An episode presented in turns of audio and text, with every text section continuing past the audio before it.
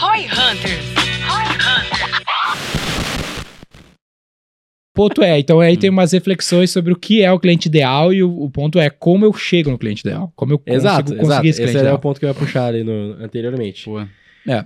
Depende, de novo, do, do, do tipo de negócio. Ah, né? sempre depende, né, cara? Depende, é, tem que tirar do vocabulário. É, depende é foda, né? Mas, Vale até ressaltar um ponto, a gente estava discutindo isso no, no boarding agora, né, Uhum. de, de sócios, que é board de sócios e também o advisory que a gente faz constantemente, trazendo alguns conselheiros de fora. É, e teve uma sigla que, particularmente, nós três aqui falamos muito, né, que é o Profit Pool, né, Uhum. Ah, onde a gente gera um alto valor ali, em, em termos de, o cliente tem ticket médio alto e margem de contribuição alta, ele tem é, necessariamente um volume para conseguir contratar os serviços da V4, que hoje já é um valor de Isso. ticket médio alto também. E no longo prazo a gente precisa é, fazer com que essa geração de valor, esse relacionamento, ele seja elevado para a gente conseguir manter principalmente o LTV. Isso. E aí uma das coisas que a gente faz também, além que a gente aprendeu agora, né, o que é o profit pool, né, mas a gente é, indiretamente a gente já olhava para esses indicadores, mas não com essa sigla. Mas a gente também olha para dentro da nossa estrutura operacional hoje e avalia as taxas de retenção por safra e mais do que isso, as taxas de retenção por cohort que a gente tem. Quando a gente fala cohort, a gente está falando de segmentação, Uhum. segmento de mercado. Então, por exemplo, Tipo de cliente, tipo, tipo de cliente. Cliente. a gente nunca teve um- uma retenção alta dentro de infoproduto. Uhum. Sempre foi uma, uma situação meio adversa, onde a gente fazia um lançamento e a gente já tomava um churn, a gente já perdia essa receita na carteira. Por outro lado, quando a gente estava falando de e-commerce, a gente tinha retenção de um lifetime ali de 8, 9, 10 meses dentro da nossa base neste cohort. Então o que a gente começou a fazer? Pô, vamos mirar as nossas forças de venda, sabendo que o nosso ICP é e-commerce, eu miro as minhas forças de venda para e-commerce lá no meu, no, no meu time comercial e começo a desenvolver isso porque eu sei que se eu diminuo o meu infoproduto, aumento o meu e-commerce, eu vou aumentar o meu lifetime, Médio. automaticamente eu diminuo o meu CAC, eu aumento o meu, life, Sim. o, meu, o meu LTV dentro da base e eu começo a gerar mais receita e vo- volume de receita dentro do negócio. Então, aí a gente começa a entrar um pouco mais objetivo em termos de analisar o ICP, que é dentro dos próprios indicadores que a gente tem dentro do, do negócio, né? E vale também esse, esse adendo, porque isso começa a gerar insumo de informação para o próprio negócio do cliente que está nos ouvindo. Exa- E, e é o que vocês já estavam fazendo ali o ensejo, né? Como que eu adquiro esse cliente ideal? É, justamente analisando esse histórico, né? Por exemplo, a gente que já tem esse histórico ali operando há mais de quatro anos, você já tem, assim, de fato, um rastro do que, que é um cenário positivo para lidar com essa prestação de serviço. Seja analisando o cohort, seja analisando ali, de fato, esse ICP como um todo, né? É, e eu vou além, assim, seja analisando, inclusive, a persona. Uhum. Como que é a mentalidade desse gestor, né, desse stakeholder, de que forma que ele comporta-se diante desses cenários de adversidade que o Cole citou. Então, eu acho que o primeiro ponto para entrar nisso aí, já fazendo a introdução, é análise de histórico dentro do Legal. que você tem. É isso aí. E se ah, eu acredito, faz sentido, eu também quero jogar mais uma na roda aqui, que é o seguinte, tipo, como que o cara pode fazer isso se ele não, se ele talvez não tenha uma base grande o suficiente ainda pra ter ah, Se não tem es- track esses record, destaques. Não é. que ele, não vamos dizer que ele não tenha track record, mas vamos dizer assim, que ele tem, ele tem poucos clientes. Ele tem, digamos que ele Uma seja um prestador de serviço, ele é- tem 30 Mas é que clientes. o Corey falou de duas coisas. Uma coisa é, É. a segmentação. Segmentação, pre- pre- a premissa é ter base. Não tem base é outra história. Ok. Aí, a- aí ele falou um, um lance ali que é o lance do Profit Pool. Né, que é, a gente sempre fala de LTV sobre CAC, mas uma coisa é assim, ah, o meu cliente tem um puta LTV sobre CAC, mas o produto dele custa 50 reais. Então ele gera, sei lá, 300 reais de margem por venda. Para mim fazer volume de profit, né, esse profit pool, esse- essa piscina de, de lucro, eu preciso fazer muito volume de venda, tá é muito o cenário do e-commerce nesse caso. É, cenário de e-commerce, por exemplo, qual é a chance de um e-commerce B2C ah, que não tem retenção conseguir entregar muita margem? É Muita difícil. margem. Versus É o matar um leão por dia nesse É. caso, tá? versus a franqueadora que a gente já falou aqui. A franqueadora, o cara vai lá e vende uma franquia 50 pau de taxa. O pro- a piscina de lucro é muito grande. Então eu consigo comer a parte, né? Gerar valor, vende uma franquia 50 pau de margem e consigo extrair um, um pedaço desse valor. Se for 20%, é muito melhor que no caso do e-commerce. Eu vou ter que fazer muito volume de ações de venda para conseguir fazer isso. Imagina tu, é impossível tu ter uma comissão de 10%, 20% sobre Na uma venda de um e-commerce. É, tipo, é- é- mesmo que tu não cobre o FII, é impossível ainda, Exato. porque isso às vezes é a margem do cara no Mata o e-commerce. E é sempre várias coisinhas, né? Então, tipo, às vezes tu pega o infoproduto que o, que o Cole falou. Pô, o infoproduto às vezes tem um profit pool alto, mas ele é instável pra cacete, que aí vai um pouco no que a gente conversou aqui, né? Pô, quem é esse cara? Como é que ele pensa? É, e o profit pool é alto, mas muitas vezes também no caso do infoproduto, o investimento de mídia É. do cara é bizarro, é muito Porque grande. esse, esse sigla que, essa sigla que a gente tá falando mas- aqui, que é o ICP, o Ideal Customer Profile, o cliente ideal, ah, pensa que é um profile, pensa que é tipo quando tu vai fazer um seguro. Quando o cara faz um seguro, ele pede várias informações tuas é para criar um identidade, assim, para criar cara, um né? score. Então é um Uhum. algoritmo de Assim. score. Então não é assim, cara, o lance para o cliente ideal é pum, é profit pool.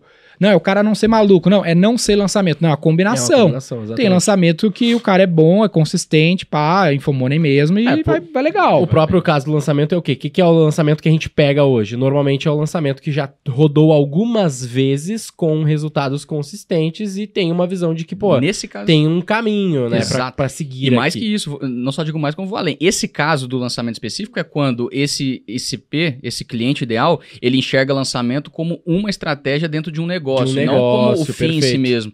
Ali ele, Que é porra, exemplo não deu bom, é não deu bom. Vamos analisar as possibilidades e de repente tomar uma outra ação que seja bené mais rentável do que essa. Esse cara ainda tem o LT maior, tanto que a gente já teve. Agora, realmente, aquela galera que entrou na onda e que foi nesse caminho, realmente, não dá pra surfar a tendência e achar que vai e ficar a tudo bem gente, só. E a gente rodou lançamento o suficiente pra saber que, que, pelo menos da minha experiência, né, eu sei que ali vai ser na casa de três lançamentos Uhum. em diante. Por E quê? Existe um ciclo. Porque o primeiro lançamento é muita demanda reprimida, o segundo lançamento já, já é um pouquinho pior. Se o cara fez 13 e tá indo bem, é porque ali o cara tem, pelo menos na estratégia de, de lançamentos, uma consistência decente. E, Tá e, ó, ligado? e veja bem. E A se ele outra- encaixar isso, esse- essa boa experiência com a noção de business e múltiplas estratégias, aí Foi, provavelmente andou, vale andou. a pena. E muita Tá aquisição de público continuada por parte dele em si. Exato. Que é, enfim, Produção é, de conteúdo. Vamos entrar nesse mérito né? específico é do muito lançamento em si, específico, mas é, o, o- é, existe ali uma parcela do especialista em si que supera qualquer tipo de influência em si do que se pode prestar enquanto serviço. Sim. Enfim, então. É, no nosso caso da V4, o que que eu tenho, tenho anotado aqui, ó? A gente tenta olhar pra dentro, então sempre olha pra dentro. Vale, puta, eu tenho 3 mil e poucos clientes sem só na operação dos meninos aqui. Quais são aqueles que eu já tenho case? Pô, aquele lá é bom. Ah, eu sou um hotel. Quem é o cliente que tá satisfeito pra cacete? Eu sou a Minimal Club. Quem é o cliente que tá, meu, assinando mais tempo possível na base? Pô, beleza, deixa eu ver melhor quem é esse cara. Né, qual é que era, ele tem profit pool, ele tem uma relação de LTV sobre CAC legal? Tem. Aí, pô, tu pode combinar isso com fatores externos, mas tem total addressable marketing? Por que, que a V4 não foca, mesmo se for bom o infoproduto, a gente não foca em infoproduto, não vê campanha da V4 de infoproduto? Porque não tem um grande total addressable marketing. Exatamente. Né, eu quero, puta, varejistas, indústrias, franqueadoras, A que tem, meu, milhares. real, É, né? E a gente explicou aqui, né? Os caras que têm essas características que a gente explicou aqui, que é de um bom lançamento, quantos são É, os que, que tem isso? Porque, Porque esse seria. O- tipo assim, se tu for líder de mercado, tu vai ter 30% do, do market share. Se tu for líder, for fudido pra cacete. Chances mínimas de ser o caso, mas se tu for. Então, se tu pega um mercado que ele é pequeno, que é esse lance total addressable marketing, na melhor hipótese, esse mercado é muito pequeno. Então, a chance de tu conseguir tracionar é baixa. Então, tu tem que misturar com fatores Tem dois externos. conceitos, na real, né? Tem, o- tem o TAM e tem o som. Como é que é o som? É. Sensible, não lembro agora. É que, porque o que que acontece? O- até que o total, o total addressable market do lançamento, ele não é tão baixo. Mas o... Como o- assim? o- ele, ele é um mercado grande, mas o que a gente pode atuar dentro Isso, desse isso. mercado É, mas é que ele é uma influência, consequência, no né? processo. Ele é uma consequência Sim. um do outro, mas não é grande, não. Ah, é, é, Tudo co- depende de nicho. né? comparado, enfim. com, comparado com outros mercados que a gente atua, definitivamente não é grande. Mas se fosse olhar pro, pro total addressable marketing, até é relevante. Mas quando a gente faz essa segmentação... Isso, que é o que eu falei do né? market share. Exato. Quando Que a é gente se tu tivesse 30% do mercado, que é o som, Agora, olha, o é muito exemplo aqui, ó. Olha o exemplo ele aqui. fica ainda mais pequeno. Voltando pro ponto de vista do cliente ideal. É um cliente que entende isso. Primeiramente, ele sabe que, pô, ele tá ali dentro de um mercado que ele tem essas, é, esses desafios, essas Isso tu fala restrições. especificamente de marketing, prestação de serviço de marketing. né? Exato. Então, Lembrar esse- que nem todo mundo é marqueteiro. Exato, é, também, também. É. Mas assim, no caso do exemplo que a gente estava dando do cliente ideal, que tá buscando esse tipo de prestação, de serviço, é o primeiro ponto é ele entender isso daí também, já é um, um Mas qual que é o ponto, ó? Pra mim não, não ficar só nos exemplos do marqueteiro. A gente vai dar esses exemplos também. Ó, só pra, pra eu trazer aqui pra todo mundo, ó. Total Addressable Marketing, que é o adereçável, é o mercado inteiro dessa Por fita exemplo, ali. varejo no Brasil. varejo no Brasil. 70% do PIB. Infoprodutos, sei lá, esse tipo de coisa. Ah, depois tu tem o som, que é Serviceable Addressable Marketing, É o disponível. que é tipo assim, é o que dá pra fazer. Uhum. Ah, isso- desculpa, esse é o SAM, né, que é Addressable Market, Serviceable Addressable Market. E aí tem o som, que é o do disponível o que eu posso aproveitar, que eu É. posso de fato atacar. Então isso só vai diminuindo a nossa bolha. É, que no então- caso do infoproduto, que é o nosso exemplo aqui, o, som- o som é muito baixo, não vale É, nem um pouco a pena. Bastante entendeu? reduzido. É o que eu tava falando aqui, ó, pra não ficar só nos exemplos do marqueteiro.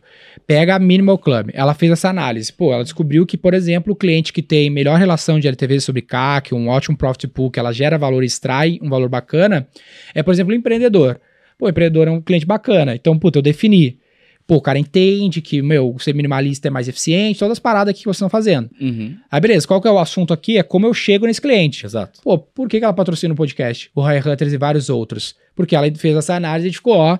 Quem uh, empreendedores são caras bons, onde esses caras estão? Ah, esses caras escutam um podcast de negócio, como o Roy Hunters, eu vou patrocinar o Roy Hunters. Exatamente. Essa é uma Hoje, análise. hoje canal pra eles. e o grande lance das redes sociais ali, desde a, né, desse boom que já tem muito tempo, é, é justamente deixar esse rastro pra gente conseguir coletar esse tipo de informação, né?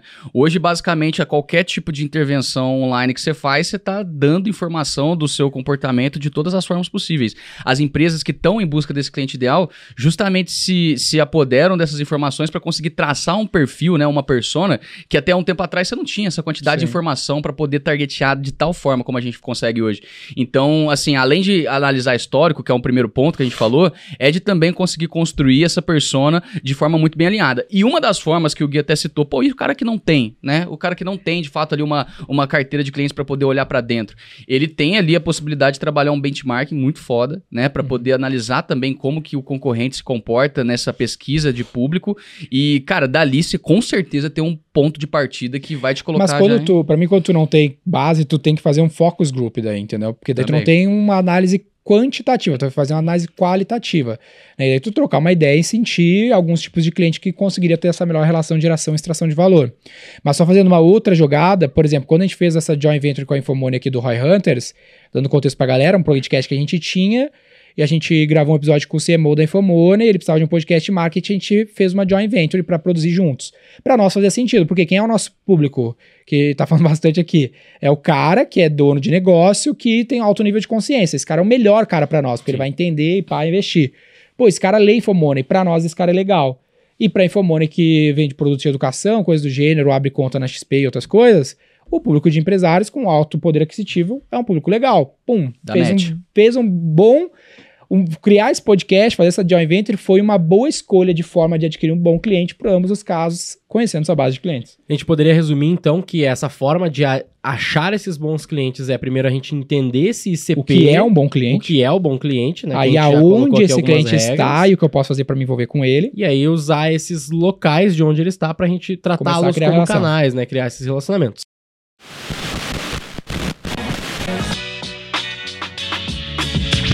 C4 Company.